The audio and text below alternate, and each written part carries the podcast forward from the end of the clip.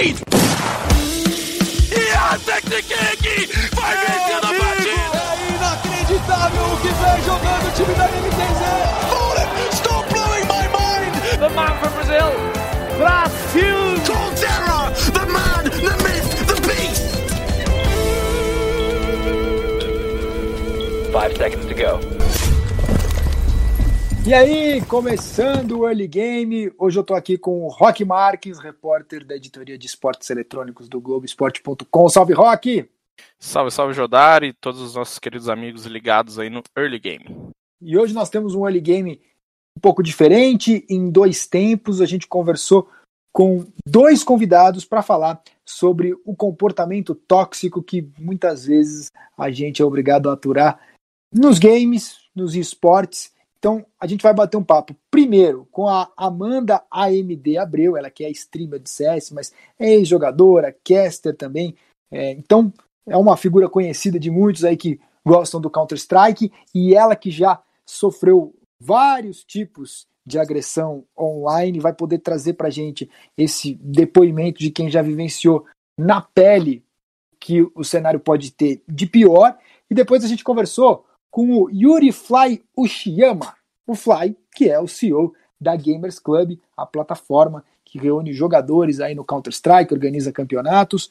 Rock, então o que, que você achou desse nosso formato aí? Primeiro a gente traz alguém que vivenciou, que sofreu é, todo tipo de é, hate que alguém pode imaginar, depois trazendo o outro lado, o Fly como um exemplo do que as plataformas podem fazer para ajudar a combater esse tipo de comportamento? Cara, eu acho que essa discussão é muito importante para a gente entender é, como, como as coisas não são tão simples quanto a gente imagina. Porque a gente, claro que às vezes sofre um ataque, alguma coisa em, nas redes sociais ou, no, ou, na, ou jogando, só que a gente não, não, não, entende muito bem como que é todo, tudo que acontece depois daquilo, sabe? A denúncia, é, por que demora, por que não é rápido, por que é assim, porque não é assado. Então acho que é muito legal a gente entender os dois lados e ampliar essa discussão que infelizmente é, é tão necessária, que é de combater a toxicidade não só no, nos jogos, né, mas principalmente nos jogos que é a plataforma que a, a plataforma que a gente está inserido. Então acho que é muito bacana e a gente vai testando o nosso early game aqui cada vez de, de, de uma maneira diferente. Não sei o horário que vai ser liberado, então bom dia, boa tarde, boa noite. É uma honra estar aqui falando desse assunto com vocês. É um assunto que eu gosto bastante de conversar, né? Cada vez que a gente toca nesse assunto, de alguma forma a gente leva um pouquinho mais de conhecimento para quem não entende tanto. E a gente sabe que muitas das coisas as mulheres ela têm um pouco de, eu não diria nem rejeição, né? Mas as pessoas, alguns homens estranham da mulher estar fazendo parte de alguns nichos que até, até mesmo inconsciente deles entendem que aquilo é um local deles. Aí a Amanda já começou falando sobre a questão do machismo, que é muito presente. Agora, algo que me intriga, e aí eu não sei se a gente consegue aqui encontrar uma resposta, mas vale a gente refletir. Hein, Rock? O sujeito vai achar um motivo para xingar. Ou ele pode ser racista, ele pode ser homofóbico, machista. Tem um cardápio ali de ofensas, mas de onde vem esse impulso? Porque o sujeito tem que fazer o outro se sentir mal. Cara, é, eu acho que isso é uma, uma coisa que, que até que, se a gente voltar na nossa entrevista com o Guerri, na, naquele momento que ele fala daquela coisa que você não sabe é, o, o que aquilo significa para a pessoa. Você não sabe se aquele é, é meio que, para algumas pessoas, isso pode ser o auge do seu dia, entendeu? Ele lá na, na stream da MD xingar ela e ela é, falar sobre isso publicamente, ou ela, sei lá, responder ele na stream, porque, pô, ninguém. Todo mundo tenta ser o mais civilizado possível, mas, cara, ninguém tem sangue de barata, ninguém consegue é, se manter 100% do tempo é, centrado e tentando não, não, responder esse tipo de crítica. Então, eu acho que, que vai muito disso, sabe? É, às vezes essa pessoa ela tá super reclusa uhum. ou ela não não consegue é, se socializar, não consegue se destacar de alguma maneira, e a válvula de escape dela é ofender outras pessoas, principalmente acho que isso se potencializa. Se vê que ele está jogando contra uma pessoa que está streamando a partida, ou uma pessoa que, que é conhecida da comunidade, uma pessoa que tem, sei lá, um certo número de seguidores. Então, tipo assim, você, ele acaba meio que procurando um palco em cima dessa pessoa, e como é muito mais fácil você conseguir isso é, xingando, trolando a partida e tudo mais, ele, ele vê isso como um caminho para ganhar alguma relevância, ou sei lá, se sentir. Não sei se se sentir bem, acho que não é nem para se sentir bem, mas meio que ter um propósito naquele jogo, sabe? Então acho que é uma coisa de muito assim, aquela uhum. pessoa, ela precisa de alguma maneira aparecer e ela escolhe aparecer atacando, seja para aparecer ali entre os amigos, que às vezes você entra num lobby, tem lá duas pessoas, três jogando juntos e você é a pessoa de fora, ou aparecer na stream, aparecer é, em algum lugar. Eu acho que quando você tem, tem essa, essa validação de outras pessoas, ó, sou trollzão, sou legal, eu xingo os caras e tal, acho que isso para algumas pessoas é, é uma coisa importante, sabe? Não consigo entender, né? Não, é, sinto que a vida dessas pessoas deve ser muito vazia para pensar assim, mas é a realidade que a gente encara é, no, nesse mundo de, de streamers e, de, de competições.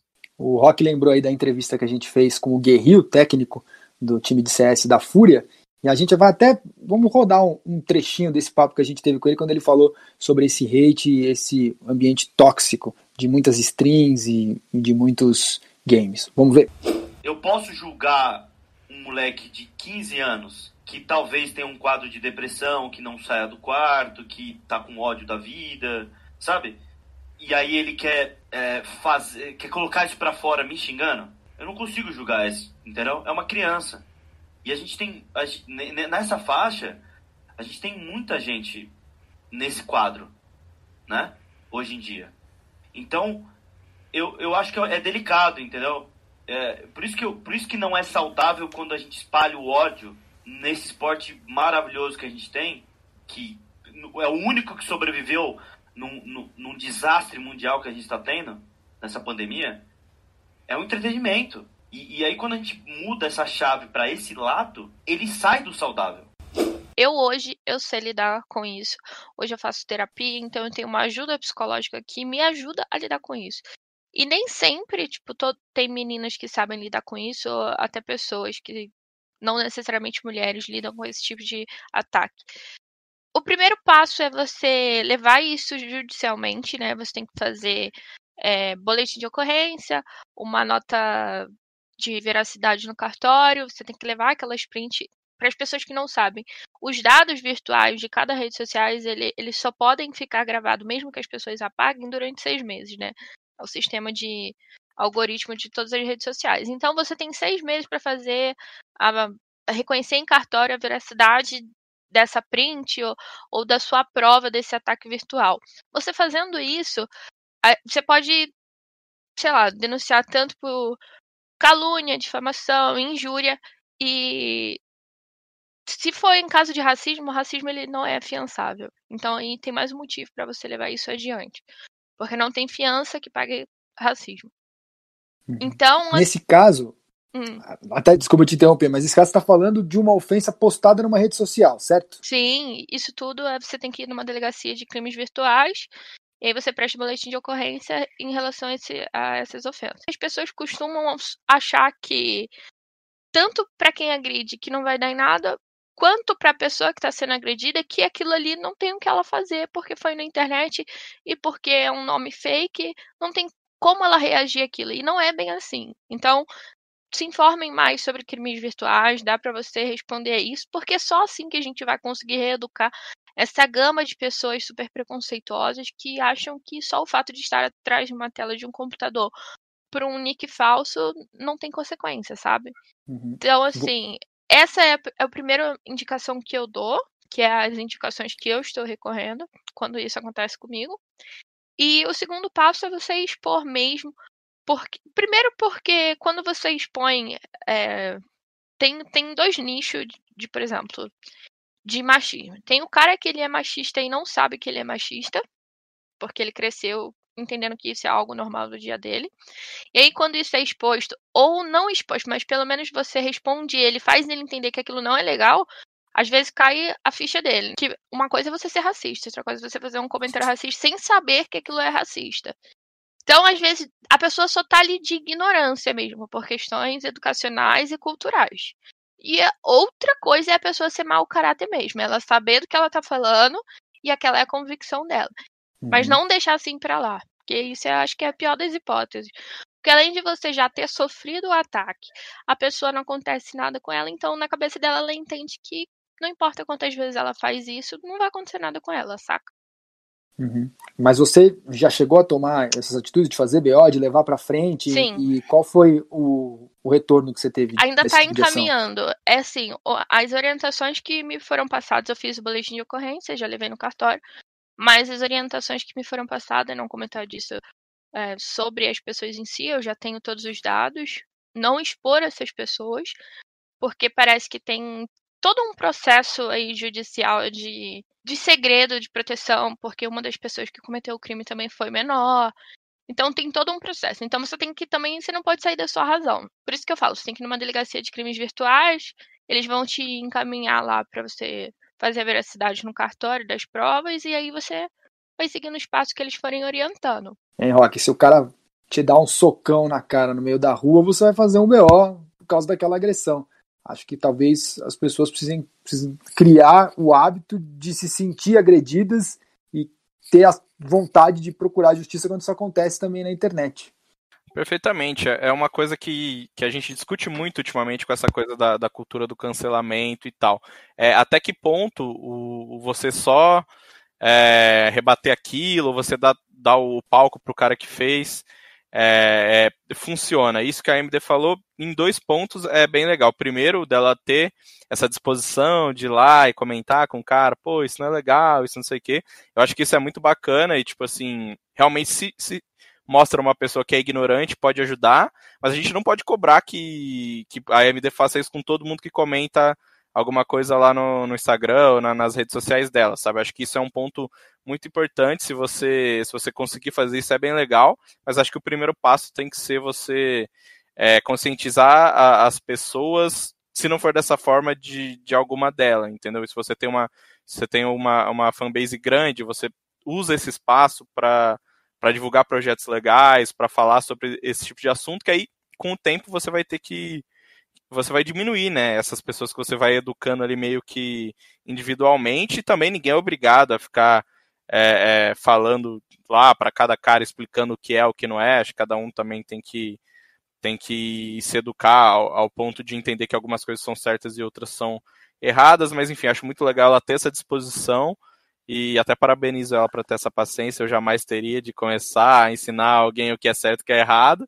mas que bom que ela tem. E essa outra coisa de levar à justiça. A gente sempre discute isso e sabe que é muito difícil é, para as pessoas que sofrem reviverem isso. É, muitas, muitas meninas, principalmente, né, a gente vê com, com mulheres e com racismo, acredito eu que, que também tem assim, seja assim, mas com, as mulheres é mais frequente, você não querer é, voltar para o assunto, e a gente sabe que as mulheres são muito desacreditadas nas delegacias e, e todo esse tipo de questão que com certeza é, a AMD pode falar melhor do que eu, mas é importante que mesmo com isso você é, se disponha a fazer isso, porque como a AMD falou, cara, você vai, você vai tipo assim, fazer com que essas pessoas se sintam, é, sintam que a internet não é uma terra sem lei, que elas têm contas a, a, a prestar, né? Se elas estão falando, estão xingando alguém, elas têm que que pagar por isso judicialmente. Então, quanto mais pessoas a gente conseguir levar para formalizar e não só ficar nessa onda de redes sociais de, pô, cancelar ou de, desse tipo de coisa, é, é muito interessante espero que as pessoas tomem consciência disso, por mais que, como eu falei, é super difícil, a gente sabe que não é, não é uma questão tão simples assim. E eu já queria emendar também uma pergunta para a AMD sobre o caso mais recente né, e mais emblemático, que foi quando ela participou de, da transmissão do, do CS Summit e a galera começou a pegar no pé, então é, é, é engraçado, porque, tipo assim, a AMD é uma figura, para quem gosta de CS, para quem acompanha os esportes no geral, é uma figura bastante presente há muito tempo, sabe? Tipo assim, pô, sei lá, há alguns anos que ela já joga profissionalmente, ou que ela participa, é, faz streams, participa de, de transmissões, já fez é, outros eventos no, no, passado, e isso não impede que a galera vá lá para criticar ela. Então, eles sabiam ali que estava uma, uma menina que joga muito bem, que participa, que teve uma carreira re relevante dentro do cenário feminino, mas é, só o fato de ser uma mulher, não é que, sei lá, não é uma mulher que do nada apareceu no cenário e está comentando um jogo, mas só o fato de ser uma mulher, independente da. Não estou dizendo aqui que se fosse uma mulher que chegou do nada, os ataques seriam justificados, mas o que eu quero dizer é que, tipo assim, mesmo sendo uma, uma mulher que tem toda uma carreira bem construída e bem documentada no CS, não é uma anônima, as galeras, a galera se sente no direito de ir lá e criticar só porque não é a voz que ela costuma ouvir. Então eu queria que você contasse um pouquinho do que aconteceu nessa, nessa transmissão do Summit. Eu acho que eu vou fazer oito anos que eu tô na CS profissionalmente, trabalhando de alguma forma no meio dos esportes. E eu acho que foi uma das coisas mais difíceis da minha vida foi esse dia, porque como é um trabalho de transmissão, você tem que estar ali acompanhando o retorno da transmissão. Então, por mais que você ignore o chat, uma hora ou outra você vai ter que olhar, porque aquilo faz parte da transmissão. Você estava transmitindo um jogo da MIBR e é o maior time, assim, digamos, de torcida brasileira. Então tinha mais ou menos ali 300 mil pessoas, não lembro exatamente. Tinha bastante gente na transmissão. E eu vou fazer um primeiro um comentário depois da live. Acho que todos os casters e comentaristas, se não a maioria, vieram me elogiar, falando: Poxa, eu gostei muito de ver, os seus comentários são pontuais, você tá fazendo comentários ótimos de níveis altos. Mas eu acho que o fato só de eu ser mulher é o suficiente para eu receber o tanto de ofensa. Não foi, tipo, sei lá, a quantidade mínima, não. Foi a maioria, completamente a maioria. Me xingando e falando que eu não devia estar ali, e usando, ah, não sei o que lá, quando aparecia minha amiga, ah, gorda, não sei o que lá, feia, e vadia, e palavrões muito piores, só por eu ser uma mulher falando de CS. Comentários como, ah, a mulher não entende nada de CS. E uhum. o mais uhum. difícil foi respirar e continuar fazendo até o final da transmissão, como se aquilo não tivesse acontecendo. Porque na minha cabeça, é lógico, aquilo é muito bad, mas se eu deixo aquilo me abalar, eu estaria, entre aspas, enfraquecendo ou, enfim, diminuindo o máximo que eu podia ser naquela transmissão e dando razão para aquilo ali que eles estavam falando, saca? Então tentei manter o, o nível mais elevado possível de análise, prestando bem atenção em tudo, ignorando aquilo. E eu acho que nenhum homem passou por isso, nenhuma transmissão. Por mais que um cara ele esteja iniciando os comentários dele, ele pode falar besteira, no máximo vai ser um ou outro que vai comentar sobre isso. Mas nunca vai ter ninguém ali xingando pelo fato dele ser homem, falando que ele não devia estar tá ali, saca? Eu acho que essa é a diferença do Pedro. O que o Rock falou sobre, ah, Amanda tem uma carreira e isso não foi o suficiente. Eu entendo o ponto deles ter falado sobre isso, porque muitas das vezes, é, vamos supor, eu vou jogar um lobby, as pessoas no CS me conhecem, e às vezes um cara pode não ser machista comigo porque ele sabe que eu sou uma figura pública, saca? E aí uma menina que tá começando a jogar agora, que eles tecnicamente na cabeça dele não é reconhecida, ele fala de uma forma diferente porque sabe que é, ela não tem voz pública. Então, esse é o ponto do rock em relação a isso. Mas nesse caso, isso nem isso foi suficiente. E, e uma coisa que eu vi que foi muito legal também que rolou no Twitter é que o Gaules, que não tinha os direitos de transmissão né, desse, desse campeonato, ele, ele te deu todo o apoio e meio que, que usou essa, essa coisa muito grande que ele tem, né? A gente está falando aqui semanalmente sobre a tribo, para te, tentar te blindar um pouco desses, desses comentários. Como que foi? Você chegou a conversar com ele depois? Como que foi essa coisa com, com o Gaules? A história do Gal é muito antiga, né? O primeiro campeonato feminino de CSGO na LAN, que foi a G3X Cup, surgiu de uma conversa que eu tive com a Poca, e com ele, e aí a gente fez o primeiro campeonato feminino em 2016, se não me engano. Então, conheço o Gal há muito tempo, desde a G3X, há anos atrás, né? E ele sempre tem me dado força em, em situações assim. Tanto que o fato dele postar isso foi um dos motivos que eu recebi muitas mensagens, muita galera me mandando mensagem de apoio e usando no final da mensagem a hashtag a tribo não xinga a tribo, a tribo cuida da tribo. Então foi uma das coisas que me deixaram assim, digamos, mais leve nesse dia, porque foi um dia super pesado. Eu só tenho a agradecer de verdade, porque desde sempre ele tá sempre dando essa força, independente se isso é no Twitter para todo mundo ver ou nos bastidores, como ele sempre faz. É um assunto que tá rolando bastante, é sobre a força que os influencers, eu digo influencers no mundo geral, né? Não só influencers, pessoas que streamam ou jogadores profissionais. Toda essa gama de esportes de pessoas que têm um público-alvo grande que se inspiram nela, né? Então você pensa comigo. É, rolou a, essa semana agora, se não me engano, ontem, ontem, um caso no Twitter de um streamer gigante que gancou uma menina, e aí o chat dele foi no chat dela e ficou mandando coisas obscenas e xingando ela, e ele não fez nada. E aí ele foi, tipo, a menina super ficou triste, chateada, e meio que ele levou isso como ela fosse mal agradecida, porque não agradeceu o gank, ele era uma pessoa gigante, e ela falou, pô, eu não vou agradecer uma coisa que tá me fazendo mal. Apesar de ter sido um público gigante na minha live, é um público que tá aqui falando coisa zoada e tal. E aí ele foi lá no, no Twitter dele e basicamente falou que o que importava eram os números que ele levou para ela, se ela quer ler chat, que ela que vai ler um livro, uma coisa do tipo. Então, essa pessoa que ela é influência, ela tem um público, ou ela tem que reagir a isso, ou os seguidores dela, o público dela, vai se inspirar e achar que tá tudo bem agir igual aquilo. Pô, se fulano de tal, que é gigante, ele é assim, por que, que eu não posso ser? Pô, eu sou super fã do cara, o cara é meu ídolo, quero ser igual a ele quando eu crescer, quero ser um jogador profissional igual a ele. Se ele pode ser assim, por que, que eu não posso ser, saca? Então é esse o papel do digital influencer também.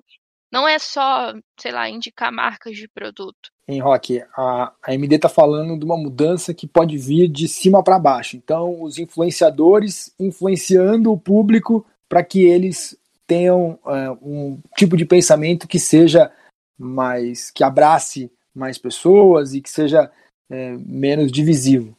Mas dá para pensar também no caminho uh, inverso das pessoas, da própria comunidade se policiar. Então, os jogadores entre eles terem também essa consciência e, e um repreender o outro, ou se não repreender, mas pelo menos tentar ali buscar um, um, diálogo, uma explicação, cara, isso não é legal por causa disso, disso, daquilo outro, ou, ou será que não? É preciso ter mesmo algo superior ali para regular essas relações? Cara, é, eu acho que, que, ter algo superior é necessário, porque senão a gente não, não, não faria nenhum podcast para discutir isso, né? Na, na sua grande na sua grande maioria, a comunidade de games, seja ela falando de jogadores profissionais, jogadores casuais, ela é muito racista, muito machista, muito xenofóbica. É, então, é tipo assim, é todo é uma cultura que, que é uma coisa que diz que a AMD falou de tipo assim, se sentir que você, como homem branco do Sudeste, tá ali no seu lugar e ninguém pode te tirar, entendeu? é, é uma coisa muito de, de, de, pertencimento, assim, sabe? Você acha que aquilo é para você e não para os outros. Então, eu, eu, assim, acho que é praticamente impossível que, que as pessoas se eduquem entre si, igual a, é, a gente falou mais cedo, pô, a gente tá jogando um lobby, aí tem um cara lá que ele tá sendo machista com uma mina, e vem outro cara e fala, não, você não pode ser assim. Eu acho que, cara, isso a gente sabe que na prática não acontece, é mais fácil as pessoas darem risada, engrossarem o caldo do que fazer assim. Então acho que isso tem que vir de cima é, de influenciadores, mas tem que vir de cima principalmente das plataformas, dos desenvolvedores e de quem, quem pode fazer essa pessoa sentir, sabe? Até eu já quero estender isso para a AMD. Como você vê a relação dos desenvolvedores no caso do. Se a gente vai ser específico no CS, por exemplo, a GC não é desenvolvedora do CS, mas é uma, uma empresa que lida com, com esse tipo de coisa por ser uma plataforma. É como você vê o posicionamento de, das plataformas e as práticas para diminuir esse tipo de coisa, para não ficar só naquele discursinho bonito, aquela campanha, aquela coisa de a gente é super aceita com mulheres, mas ou com a gente é totalmente contra preconceito e tal. Você acha que na prática as desenvolvedoras, a Riot, a Ubisoft, a, a Valve, a, ou a plataformas como a GC, Faceit e tal, elas estão tomando atitudes reais para para punir esse tipo de coisa? Ou você acha que fica muito no discurso ainda e fica um receiozinho de botar o pé ali na sua, na sua grande maioria de jogadores, né? Que tem isso também. É você tem que bater de frente com a massa, com a maioria das pessoas que, que joga, que é esse público que eu falei, de homens brancos e, e héteros. Eu acho que isso está melhorando agora, né? Antes, bem no começo, eu achava que no, no modo geral, todo o tipo de discurso, ah, apoiamos mulheres, sempre foi feito só para marketing. E hoje isso está mudando. Hoje, é tanto os desenvolvedores de CS como de qualquer outro jogo estão entendendo que isso é uma coisa cada vez mais presente, porque cada vez mais isso vem é, sendo exposto, né? Principalmente o caso do Valorant, que tá gigante, absurdo a quantidade de machismo. Acho que um dos jogos que eu vi que mais tem toxicidade eu nunca tinha visto tão presente isso. Acho que na maioria dos jogos que eu joguei em Valorant, eu tive algum caso parecido de alguém xingando sem motivo nenhum. É uma coisa que precisa ser trabalhado muito mais. O fato das plataformas inserirem um método de reporte e fazer aquele método ser funcional é uma das coisas que diminuíram, né? Porque por mais que o cara, muitas das vezes, ele seja um machista, é, um babaca, ele sabendo que essa atitude é penalizada, só o fato dele ter isso como, entre aspas, medo, mesmo sabendo que algumas pessoas não vão mudar esse pensamento, só o fato dele ter esse medo de ser um babaca, ele já não faz algum ataque a alguma mulher e aí por, algum motivo já é o suficiente para essa menina não ficar mal, enfim, já diminui de alguma forma o machismo, o racismo, a xenofobia. Então acho que o fator reporte é muito importante e eu não vejo isso em todos os jogos, saca? É muito difícil. Por exemplo, o Valorant, como citado, precisa ainda desenvolver um método então, isso tudo precisa ser estruturado pelos desenvolvedores de uma forma melhor, colocando é, consequência nesse tipo de atitude, tendo um suporte de reporte ativo, onde esses reportes sejam efetivos, né, e não fiquem só em, em arquivos ali enviados e fiquem planando por sei lá quanto tempo até rolar o ban. Então, acho que esse é o ponto principal. E um outro ponto que eu queria falar sobre como lidar em relação a isso, o Rock falou sobre a cultura do cancelamento. Eu acho que o fato de você expor algo em rede social nem sempre é a melhor solução, né? Você tem que ver o, o porquê você vai expor e, e, o que aquilo vai gerar. Se você vai expor, sei lá, para gerar um ban ou uma penalidade, talvez na internet não seja, Twitter, enfim, redes sociais seja a melhor forma. Então talvez você deva procurar o suporte da sua sei lá, do jogo que você está jogando, enfim, aonde está acontecendo aquilo. Porque às vezes você só postar querendo cancelar alguém, querendo expor aquilo, é motivo de outras pessoas irem lá e xingar, ofender, e às vezes isso também não é algo muito que tem um resultado positivo. Então você tem que entender que você é a vítima, você está sofrendo alguma coisa, você não pode se tornar, se igualar, saca? Então tem que saber também remediar essa situação dessa cultura do cancelamento, saber lidar com tudo isso, como eu falei, sempre procurando é, resolver da melhor forma. Se é uma questão de injúria, de racismo, machismo, difamação, todo esse tipo de situação você pode levar para uma delegacia de crimes virtuais e etc. E resolver isso de uma outra forma.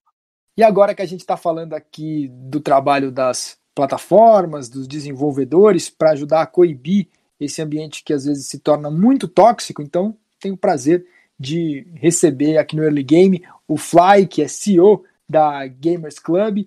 Fly, você já está entrando aqui no meio do incêndio, então já vou jogar a batata quente na sua mão e queria que você falasse que tipo de ações a Gamers Club faz para tentar coibir e punir quem tem um comportamento tóxico na plataforma a gente tem feito diversas ações e cada vez a gente busca evoluir e, e aprender o que, que a gente está falando, né? Cara, dentro da Gamers Club a gente busca fazer diversos trabalhos porque a gente acredita muito que o ambiente tóxico é uma das principais coisas que fazem com que um jogo morra.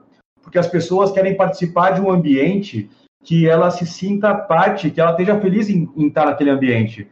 Óbvio que existem pessoas que gostam de serem tóxicas e gostam de agredir o outro e sentem prazer só em estar falando besteira e falando mal. É, existem, existem esses tipos de pessoa.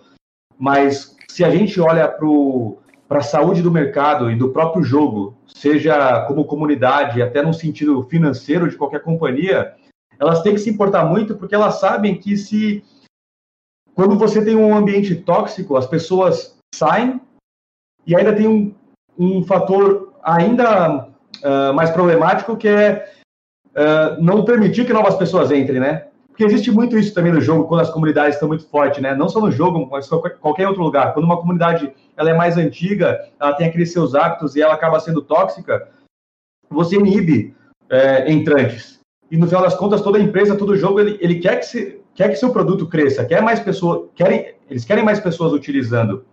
Então, os jogos, eles, pelo menos de todas as empresas que eu converso, como a Gamers Club pensa, eles se importam com isso no nosso caso, além da gente querer construir um mundo melhor e acreditar que o jogo é um reflexo da nossa sociedade, que eu tenho uma, eu brinco numa frase que é assim como no jogo, assim como na vida. Né? Então, muitas vezes as pessoas elas fazem o que ela dentro do jogo, aquilo que elas gostariam de fazer na vida, mas por estar aparecendo o rosto dela, elas acabam não fazendo. Né? Então, a gente tem um papel social muito importante de ajudar a transformar esse, esse mundo num lugar melhor, utilizando como jogo, o jogo como uma ferramenta para isso. E além disso, para o negócio, é, é extremamente importante porque a gente quer mais pessoas usando, a gente quer mais clientes. E quando a gente não consegue uh, obter êxito nisso, é porque é uma coisa que não é fácil, né? Então, uh, não existe nenhum, não existe um mito ou uma estratégia de que as empresas elas não querem fazer isso. Elas querem, pelo menos a Gamers Club, né, falando por nós, nós queremos fazer isso. Só que a gente precisa implementar cada vez mais ferramenta, uh, atualizar ideias, esforços para para poder avançar nesse sentido. Porque não é fácil, é muita gente, né? Muita gente, é muita gente. Hoje, hoje a gente tem mais de um milhão e meio de pessoas jogando na Gamers Club. Counter-Strike aqui na América Latina. É, de um jogo só, né? E aí, uh, monitorar todos os chats, monitorar as conversas, é, é, algo que não é fácil. Então, a gente precisa desenvolver sistemas de leitura das mensagens. Aí, quando a gente, agora a gente tem um sistema para as pessoas reportarem para a gente poder punir, né? A gente já tinha desde o começo, mas agora é um, é um mais fácil, porque as pessoas não, não gostavam muito do processo. Era, era é, dificultava. Agora é, agora é mais fácil. Então, facilitamos as pessoas reportarem, né? Só que isso aumenta o fluxo de reports e as pessoas têm que analisar, e é um trabalho humano para as pessoas analisarem. E a maioria dos jogos hoje em dia possuem jogadores, é, não cobram para ter o, o, jogo, né? Você pode jogar de graça, então o volume de jogadores é muito grande. Como é que você vai ter uma equipe e sustentar financeiramente essa equipe para fazer todas essas análises? E aí quando você análises, e aí quando você parte para o report, tem uma outra situação que é como você garante que aquele que aquele report da pessoa não é um fake, né? Então, se a gente só avaliasse ah, uma pessoa mandando uma print de uma situação que ocorreu com a outra, olhasse e falasse: ah, aconteceu essa infração, olhamos lá o nick do jogador e punimos, ou da jogadora e punimos, até seria mais fácil para o processo. Mas não, a gente precisa olhar os logs, porque a gente tem que ter o registro disso. Também existe uma questão legal de uh, uma relação legal consumidor, empresa, né, onde a gente precisa estar tá, é, arquivando todos esses, esses processos e os motivos pelos quais as pessoas são, são bloqueadas em desacordo com o nosso termo de serviço. Então, é um processo do qual a gente se importa muito, que a gente quer muito, mas não é um processo fácil. E até num, num ponto que acho que muita gente não consegue absorver muito bem, é que muita, muitas dessas campanhas e dessas todas as, as atitudes que as empresas tomam, elas são levadas muito para o lado do marketing. Né? A gente sabe que muitas empresas elas têm toda essa, essa, essa preocupação porque é, é, bacana, é legal ter essa preocupação, é, vende bem você ter essa preocupação. É, a GC tem algum cuidado desse tipo também, para não ficar só no discurso e, e, e na prática ir para cima dessas pessoas e para cima desses reportes? É alguma coisa que vocês pensam assim? Você não tem essa imagem de, ah, não, quero ser só uma empresa para ser uma coisa legal, ser uma coisa da moda? Essa, essa é uma preocupação que passa principalmente por mim, por estar na frente da empresa, né, como presidente, e eu sempre tive essa preocupação de seja uma ajuda que eu faço ou uma doação, como pessoa física mesmo, de ficar me perguntando: será que vale a pena a gente mostrar as coisas boas que estão fazendo? O que, que a outra pessoa vai pensar? Será que ela só vai pensar que eu fiz isso para querer ajudar? Então, esse meu pensamento, essa minha dúvida também se, se refletiu na Gamers Club por muito tempo, né? E uma das coisas que nos fez mudar de ideia nos últimos tempos é que você falar de uma benfeitoria também é uma forma de você espalhar uma boa mensagem. Então, isso é uma coisa que a gente evitava fazer lá atrás e a gente tem feito muito mais. A gente tem falado muito mais. É... Eu acredito que não é, não é só marketing, porque a gente faz, já fazia antes de, de marketear, porque a gente acredita. E toda empresa tem uh, seu fim lucrativo. Né? Então, de fato, todas as empresas se importam com o negócio e com a rentabilidade dele. É... E aí essa relação de, de valores pessoais, de valores da empresa, depende muito do quão disposto, de, do, do quão disposto está aquela liderança da empresa para colocar essa ideia em prática. E no nosso caso, a gente está totalmente disposto a transformar esse mundo num lugar melhor, baseado nas nossas crenças e que às vezes possa causar conflito com alguns clientes. Mas a gente faz isso e acredita muito. E aí só um ponto importante é que existiam várias coisas aqui dentro que a gente fazia porque acreditava. E eu acreditava muito por conversar com outras pessoas e ligar para elas e perguntar é, como você se sente, você se sente uma mulher, é, é, como é, é assim que funciona? É, você falar que você é uma mulher e você se sentir uma mulher, você pode participar de uma liga feminina. É, esse foi uma primeiras grandes, grandes discussões sociais que a gente teve, assim, e que eu defendi muito baseado nas minhas crenças, nos meus valores pessoais e das pessoas que eu conversava. Com certeza a gente não vai acertar tudo de, do, tudo de primeira, e é o que a gente percebeu que é o mais importante, é ouvir as pessoas. Então, hoje na Gamers Club, nós temos mais mulheres trabalhando dentro da equipe. Antes era uma, hoje já são quase 15% de uma equipe de 90 pessoas. Né? Ainda não é o ideal, que eu, o que eu quero, mas já é um, já é um número rele, relevante. Né? E, outra, e outras uh, minorias do nosso convívio, né, do hábito da comunidade gamer, e quero ter, quero ter mais pessoas trabalhando com a gente, porque são elas que defendem essas causas internamente. Porque às vezes eu não sofro né, com algumas coisas que acontecem. E, e não é por mal que quando uma coisa acontece, eu não dou muita atenção às vezes. É, isso é natural a todo ser humano, né? Quando é com você, dói mais. Então, a gente busca é, aumentar o número de. a diversidade de pessoas dentro da Gamers Club para que mais pessoas sejam ouvidas e que a gente possa tomar as melhores atitudes. Legal. A MD, quando você ouve o Fly falando tudo isso, te dá uma esperança de que a situação pode melhorar? Como eu disse, é, o que faz a gente entender que aquilo não é só marketing e que está tendo uma mudança é o fato de ver as coisas acontecendo, né? Os reportes sendo úteis, é, as coisas funcionando e não só, olha, aqui a gente permite, aqui é um lugar igual para as mulheres, né? Então, assim, a, a GC desde muito tempo já tem feito todo um trabalho. E não é só porque eu trabalho com eles que eu tô aqui puxando sardinha. Mas é pelo fato de, por exemplo, tirar o SEI foi um dos métodos que mudou muito. Antigamente o SEI era liberado e foi uma forma da GC. É, tirar o SEI foi uma forma de diminuir a toxicidade, né? Ou seja, os adversários não conseguem mandar texto xingando e ofendendo mais. O que era muito comum quando você joga contra uma menina que te dá uma bala que você não acredita que ela tem capacidade para te dar essa bala. Então isso diminui. Como o Fly falou, tem pessoas que elas simplesmente gostam de ser babacas e gostam de ofender e são mau caráter. E só o fato delas entenderem que tem consequência em algum lugar, elas deixam de ser babaca não porque elas evoluíram, mas por medo das consequências. Isso já é uma forma de diminuir a toxicidade. Não é ideal, né? Porque o certo era aquelas pessoas evoluírem como seres humanos, mas já que não vai mudar, se de certa forma elas evitarem a causar mal a alguém por medo das consequências, já é ótimo para quem está sofrendo lá do outro lado. Tanto que até pessoas tóxicas, elas quando são tóxicas em outros lugares, assim, você, tipo, fala, ah, vamos reportar. Elas falam, ah, aqui na GC não, aqui não vai dar banho. Então tem, assim, esse respeito. Muitas meninas se sentem mais confortáveis, e não só pelo fato marketing de empresa ser bom para GC fazer isso, mas as próprias meninas se sentem mais confortáveis de jogar em tal lugar, porque ali sabem que tem um pouco mais de paz, sabe? Vou agradecer então a participação da AMD com a gente aqui, vou liberá-la agora depois de tanta conversa. Foi um prazer poder bater esse papo com você, MD. A gente continua com o Fly aqui, mas muito obrigado por ter participado com a gente até agora.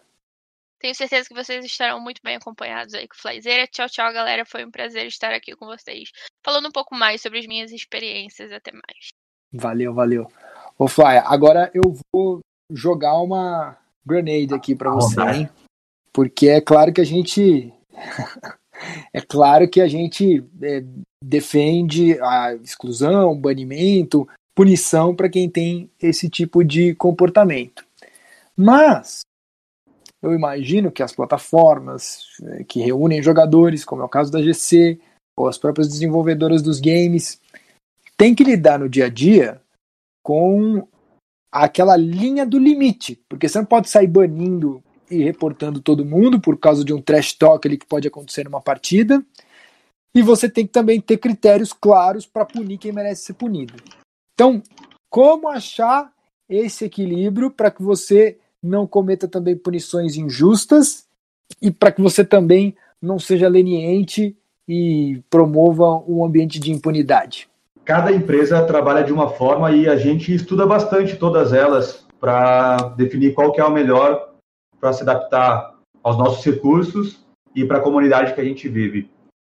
É, eu acredito bastante que a sociedade, os jogos são, o comportamento dentro dos jogos é um reflexo da nossa própria sociedade e que, em muitas vezes, a punição direta, extremamente rígida, pode ocasionar uma percepção mais negativa do que de um aprendizado para uma pessoa. Então, a gente foi criando regras e mecanismos que vieram mudando ao longo do tempo.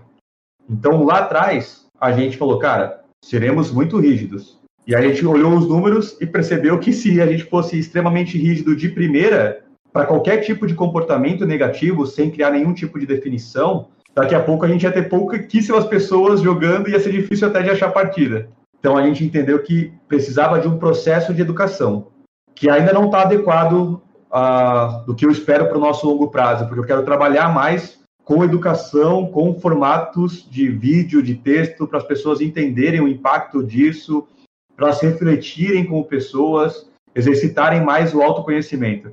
Isso a gente não está conseguindo fazer ainda. É, atualmente, nós, nós decidimos ter dois tipos de punição: a advertência e a permanente. A permanente é para casos de discurso de ódio que nós chamamos. Então, comportamentos criminosos de racismo, xenofobia, ameaças corporais. Isso é o discurso de ódio e desde a primeira vez já causa uma punição permanente. Outros comportamentos negativos, como é, atrapalhar o jogo. Então, você ficar travando na porta para o seu amigo não passar. É, eu às vezes dou risada que é até triste, nem sei o que nem que se passa na cabeça de uma pessoa para entrar no jogo, para perder tempo, para atrapalhar o tempo do outro, né? Mas você para, ficar, você dar dano no seu amigo, atrapalhar ele, durante o jogo, é, isso, é um, isso é uma advertência.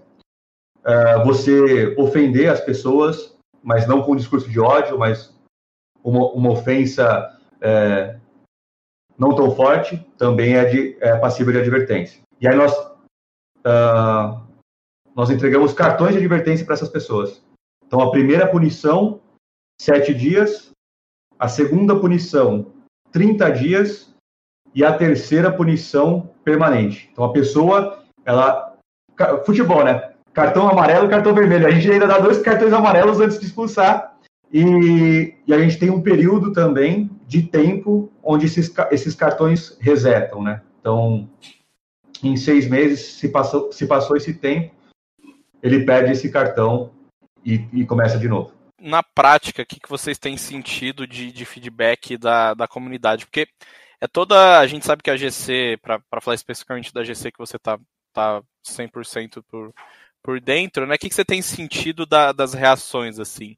Você sente que a galera entende que não é um processo tão simples quanto deveria, quando vai lá no Twitter e falar, pô, esse cara é cheater, esse cara é tóxico, esse cara é machista, esse cara é homofóbico, você sente que a galera entende que não é um processo tão simples, ou também existe essa dificuldade é, da galera que não está cometendo nenhuma infração e se sente ofendida, ou é ofendida, né? Por, por alguma coisa. Existe essa dificuldade também de explicar para essa galera que não é tão fácil assim, não é um, uma coisa tão preto no branco? Com certeza. O primeiro lugar que eu acredito que o Twitter é o ambiente das reclamações. Esse é o primeiro lugar. Né? Uh, segundo lugar é que normalmente as pessoas se, mani se manifestam mais durante as suas insatisfações do que nos momentos de satisfação. Então você vai ver mais pessoas reclamando de, de que uma punição ainda não foi aplicada do que das 150, mais de 150 mil pessoas hoje bloqueadas permanente que a gente tem na plataforma. E a gente não tem 150 mil tweets uh, agradecendo por isso. né? Então esse é, um, esse é um outro ponto. E eu acredito que, além disso, que de fato muitas pessoas não entendem.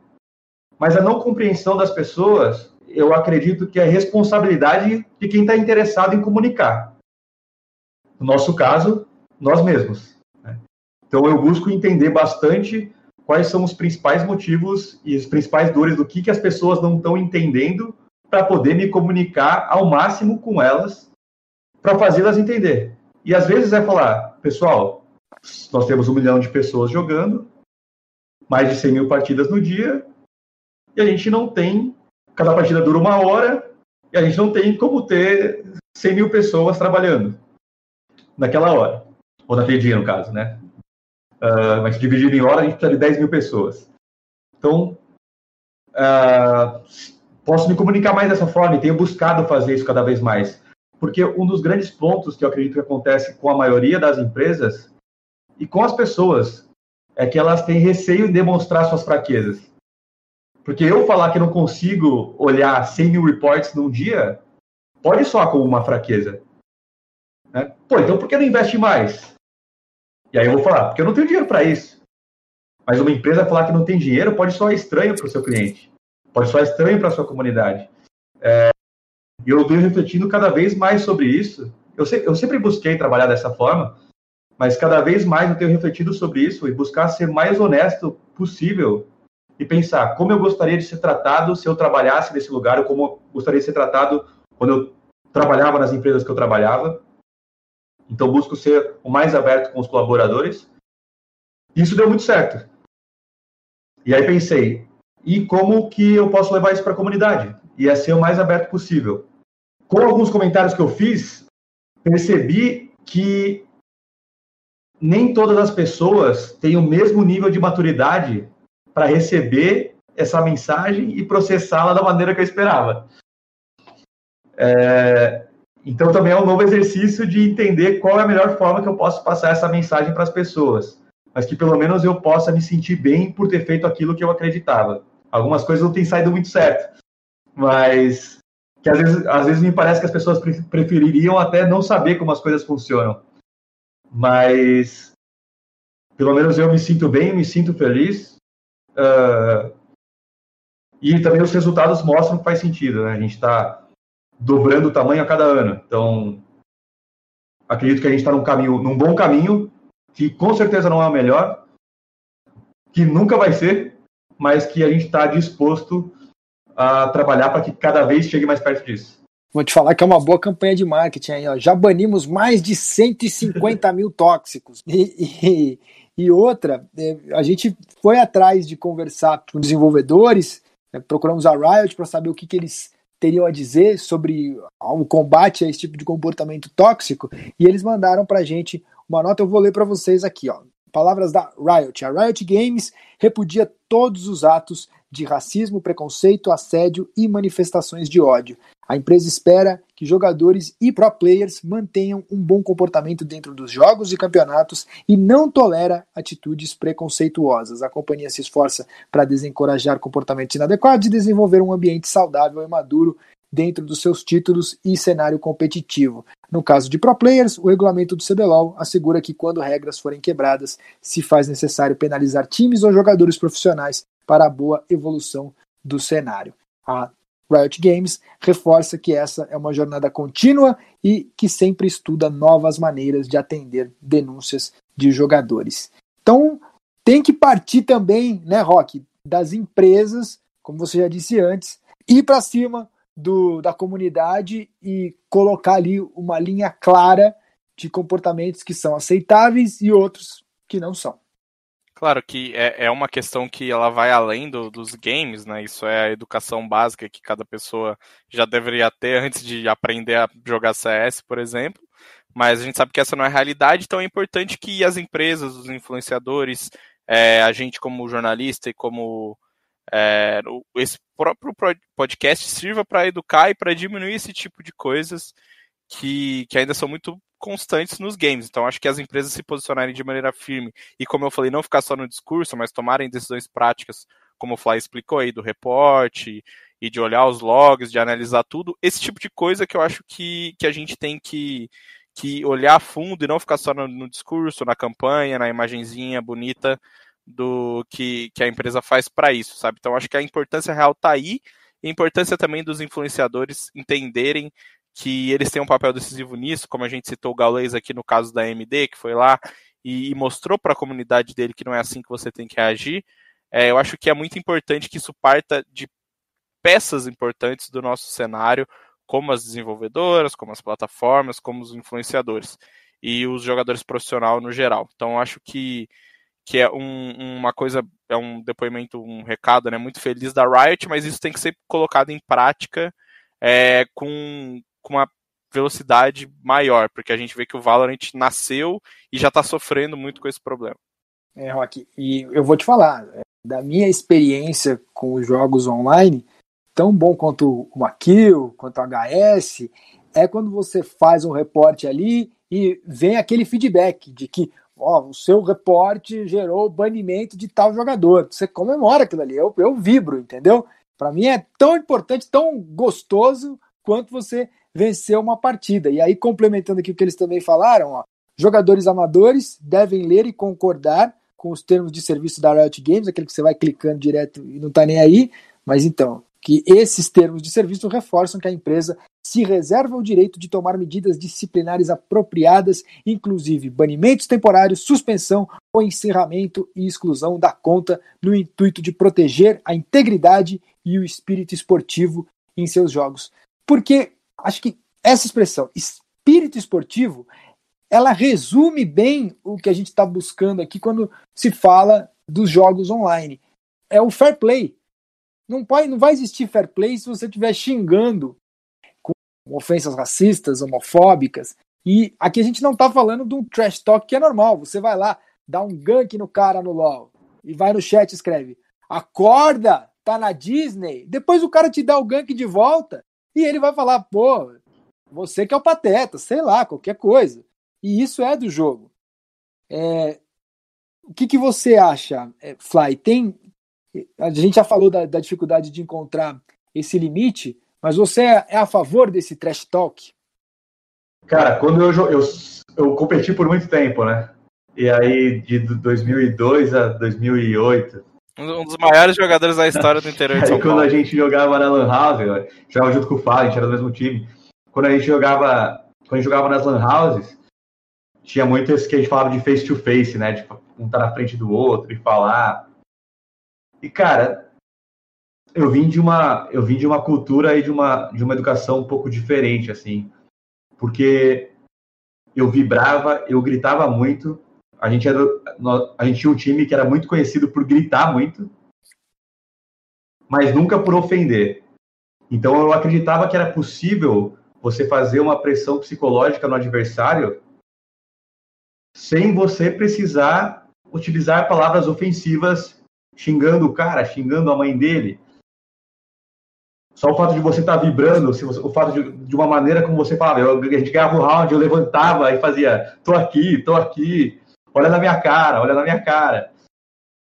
São maneiras que você consegue abalar o psicológico do adversário sem precisar ofendê-lo. E eu acredito que isso é isso, isso é essencial do esporte, você entender de qualquer competição, você entender que não há competição sem oponente. Então você tem que fazer de uma forma que não desestimule aquela pessoa a parar de praticar o esporte ou o jogo que ela joga. Mas sim que estimule ela a querer ser o melhor. E que se eu, como jogador, meu desejo era ser o melhor, quanto mais pessoas estivessem jogando, mais orgulhoso eu estaria dos meus resultados de ser o melhor. E, era, era, essa mentalidade que eu tinha. Naquela época a gente não tinha muito juízo, essas coisas, então a galera xingava bastante. Inclusive, até hoje, quando a Gamers Club ela é mais. Uh, nosso código de conduta ele é mais punitivo em relação a alguns xingamentos que não eram no passado, uns amigos até vêm me falar: pô, fui banido, cara, eu gritava isso na sua cara. Você tá criando uma comunidade Nutella. É, e falou, pô, eu te entendo, e era uma outra época, assim como várias coisas mudam na vida, cara. E se você, se você viu que não faz sentido, é, aprenda com isso, cara. E se você acha que você tá certo ainda, reflita mais sobre. Ou vai jogar num lugar que para você isso é, tá ok. Não tô, não tô te obrigando a jogar aqui. É, cria sua própria comunidade se xinguem à vontade. É, então, para mim é isso. Bom, então já estamos nos aproximando aqui do nosso endgame. O meu last hit, então, vai para essa reflexão de que tem comportamentos que são inadequados, mas é claro que existe ali a possibilidade de você tirar uma onda do adversário, fazer uma brincadeira. Isso também a gente não pode perder. Não é que é todo mundo só é, paz e amor, vamos dar as mãos e jogar CS no mapa do arco-íris. Não, tem um, um caminho do meio aí que a gente precisa procurar em que todo tipo de ofensa, até a, a, as agressões criminosas, são punidas de maneira rigorosa, mas que as pessoas respeitam ali a convivência e conseguem se divertir, mesmo às vezes tirando um sarro aqui e acolá. Rock, dá o seu last hit aí então. Cara, já que a gente teve esse programa tão pesado e tão tóxico negativo, Vou dar o meu last hit um pouquinho mais leve, para falar dele, é claro, o Frifas, que a gente teve essa semana a contratação da Taiga pela Loud, né? A Loud expandiu aí o seu leque de, de influenciadores com a primeira influenciadora de LoL. Qualquer pessoa que acompanha mais de perto consegue entender por que isso. O CBLOL vai entrar no sistema de franquias na, na próxima temporada e a Loud, acredito que não é segredo para ninguém, é uma das, das, organizações que pensa em aplicar, o que vai aplicar para esse sistema. É uma organização que é muito diferente do que a gente está acostumado de ver de, de, organizações no geral, e eles dão esse passo é, tradicional, vamos dizer assim, né? apostando numa, numa modalidade super consolidada no Brasil, tem um público muito diferente do Free Fire, que é a, a comunidade de LoL. A gente tem um programa aqui, né, com, com o Play Hard, ele falando sobre influenciadores e falando sobre tudo isso, mas o meu last hit vai para Loud, então, que tá botando esse pezinho no LoL também, ou levando um pouco do, do, desse estilo de influenciadores deles pro LoL, a gente só vai descobrir aí com, com o andamento da, da, da carreira da Taiga, mas achei muito legal eles que, que não precisam disso, né, não precisavam de, de incluir o LoL, mas mostram que não estão com medo de, de investir, estão pensando fora da caixa e, e tentando trazer pessoas diferentes para a comunidade deles que já é tão gigantesca aí. Obrigado então ao Rock Marques, ao Fly, a MD que estava com a gente até agora há pouco e a você que ficou conosco até o fim desse early game. Semana que vem tem mais, então até lá. Abraço, tchau. Time limit reached.